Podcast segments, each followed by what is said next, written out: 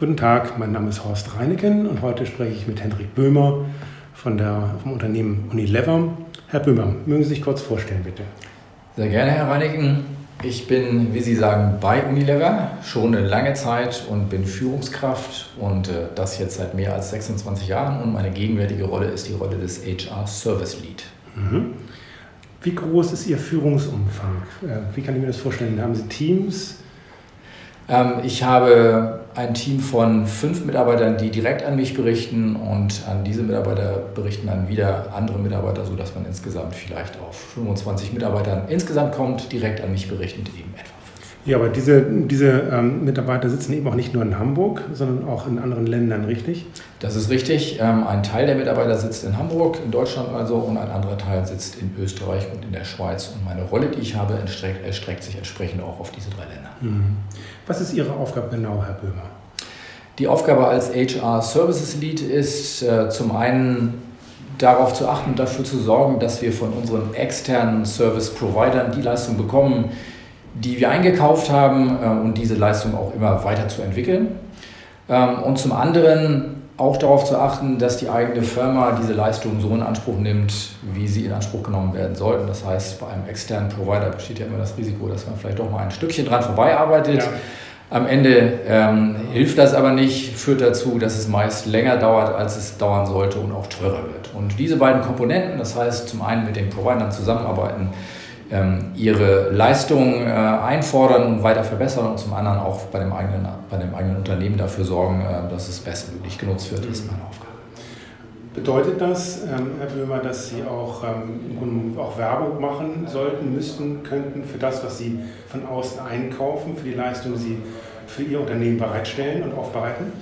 Auf jeden Fall. Also Outsourcing ist ein äh, Bereich in Deutschland, der häufig immer noch kritisch gesehen wird. Wenige Unternehmen äh, entscheiden sich dazu, ähm, Leistungen outzusourcen. Viele Unternehmen oder mehr Unternehmen entscheiden sich dafür, ein Shared Service Center zu bilden. Aber mit meiner Erfahrung der letzten Jahre kann ich also absolut dafür sprechen, dass Outsourcing ein Modell ist, was wirklich gewinnbringend sein kann für die Firmen. Mhm. Sie sind ja auch Coach. Sie haben eine Coaching-Ausbildung gemacht vor einiger Zeit, ne?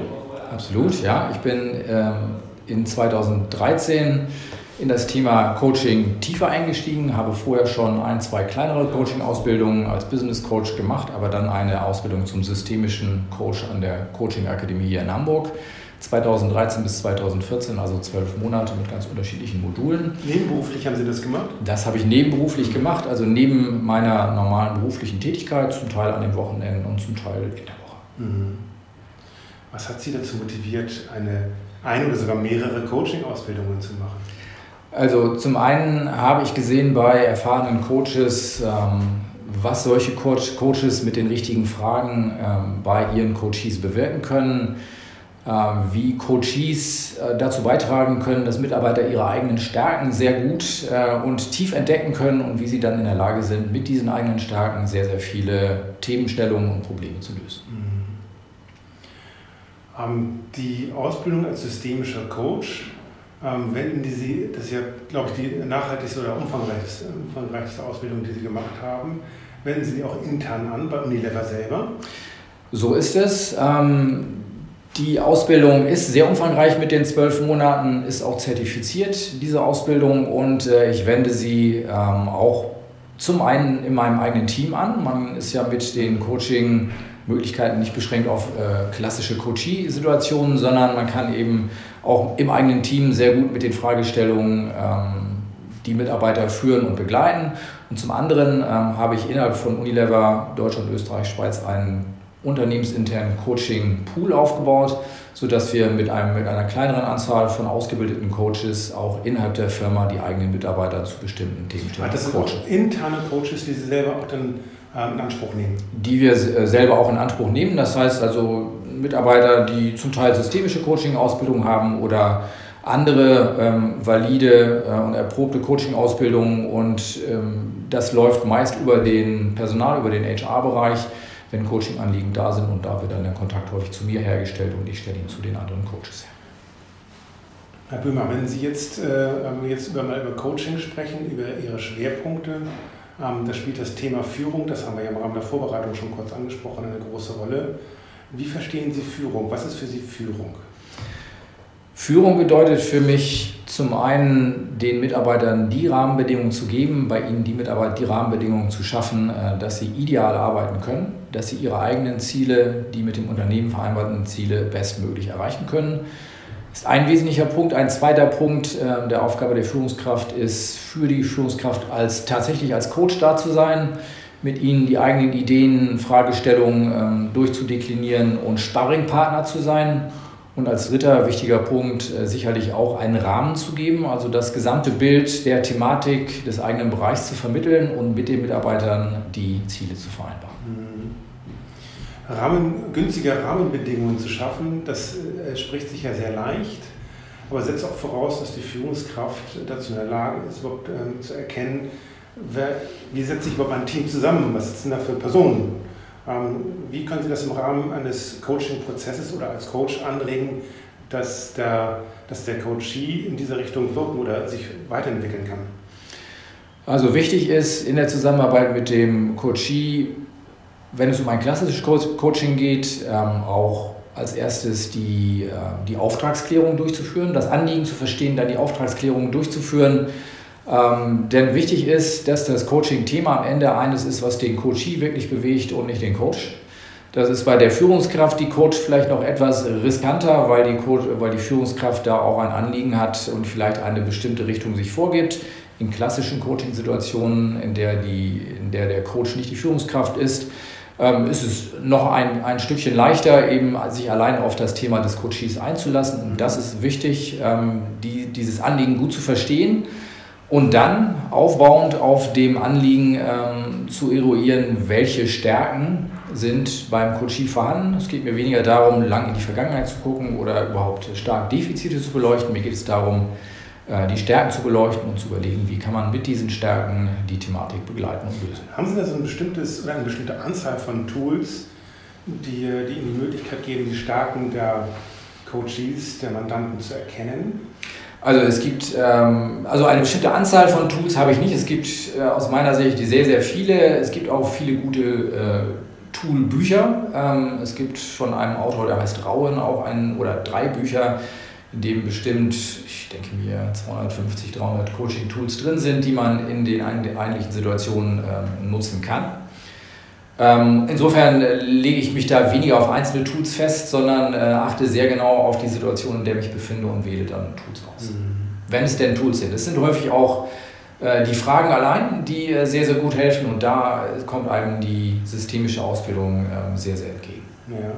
Was ist denn so eine typische Frage in der systemischen Ausbildung? Kann man das schlicht und äh, ganz knapp zusammenfassen?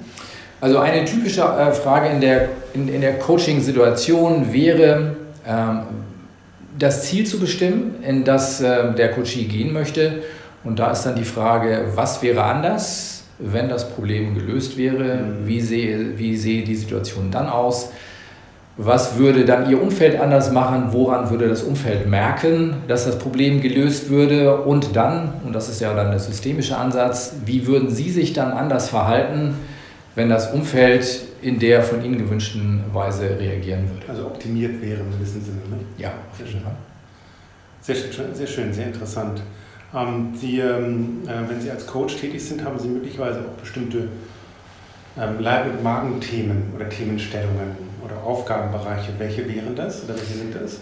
Also die Themenstellungen, ähm, die ich schon gestreift habe, sind ja Führung und Management von Teams. Ähm, für mich sehr unterschiedliche Dinge. Führung, da geht es eher um den einzelnen Mitarbeiter, ihn zu begleiten, ihn zu entwickeln. Und Management von Einzelpersonen oder Teams, da geht es eben darum, fachliche Ziele auch zu erreichen. Das ist so die eine Ebene.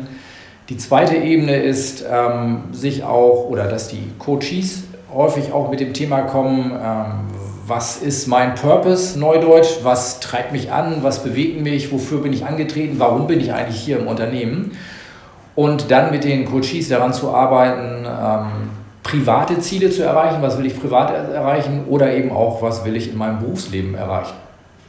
Ja. Ähm, also Purpose, das ist also natürlich Neudeutsch, Sinn, Zweck. Ähm, was ist meine Aufgabe, was ist mein Verständnis innerhalb des, der Organisation, des Teams? Sehr interessant, prima, gut. Ähm, ein Punkt, den auch Ihre tatsächliche echte fachliche Tätigkeit betrifft, sind ja Shared Services. Kann man aus dem, kann man aus dem aus Ihrem ähm, Themenbereich Shared Services auch ein Gegenstand des Coachings machen? Das kann man auf jeden Fall. Viele Unternehmen überlegen, ob sie in Richtung Shared Service gehen wollen, ob sie also bestimmte Services in einer Organisation zusammenfassen wollen und weniger einzelne Bereiche in einem Unternehmen haben wollen. Ähm, diese Reise bin ich mit meinem Unternehmen mitgegangen. Wir haben also in einem ersten Schritt ähm, Lohn- und Gehaltsbereiche, die auf unterschiedliche Standorte aufgeteilt waren, zum Beispiel zusammengefasst zu einer Shared Service Lohn- und Gehaltsorganisation. Das gleiche kam dann in Frage für Rekrutierungen, die vorher an verschiedenen Standorten durchgeführt wurden und nachher zentral durchgeführt wurden. Ähm, aber auch äh, eher technische Themen wie Erstellung von Dokumenten, wie Verträge schreiben, äh, Zeugnisse schreiben, können zentral gemacht werden. In einem ersten Schritt bestehen da häufig Vorbehalte und das wäre sicherlich auch ein gutes Thema für ein Coach. Mhm. Wobei das ja schon unternehmensberaterische Aspekte hat. Ähm, dieses Know-how, was Sie bei Unilever äh, gesammelt und, und die Erfahrungen, die Sie gemacht haben, dann auch an ähm, interessierte Dritte weiterzugeben. Ne? Absolut. Das hat schon einen Unternehmensberatungsaspekt.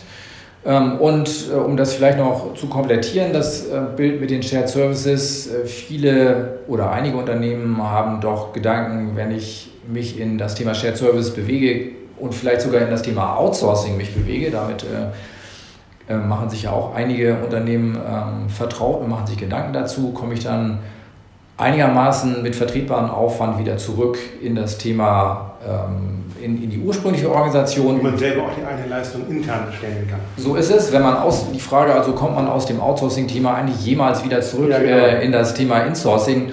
Und auch diese Reise habe ich mit meinem Unternehmen begleitet, also auch äh, die Fragestellung äh, aus dem Outsourcing, wie komme ich zurück wieder in ein Insourcing, in ein Captive-Modell ähm, oder wie komme ich aus dem normalen Modell in ein Shared Service Modell? Ich glaube, die kann ich begleiten. Ähm, meine Erfahrungen von über zwölf Jahren, die ich in diesem Bereich ähm, gerade absolviert habe. Und das kann aber auch Gegenstand für ein Coaching sein. Sehr schön. Herr Böhmer, ich danke Ihnen ganz herzlich, dass Sie Zeit genommen haben, herzukommen. Wenn Sie Interesse haben, Henrik Böhmer als Coach bei den Reinecke Management Experts kennenzulernen, kontaktieren Sie uns gerne. Erstmal herzlichen Dank, dass Sie hier waren und ich wünsche Ihnen noch einen schönen Abend. Sehr gerne, Herr Weinig.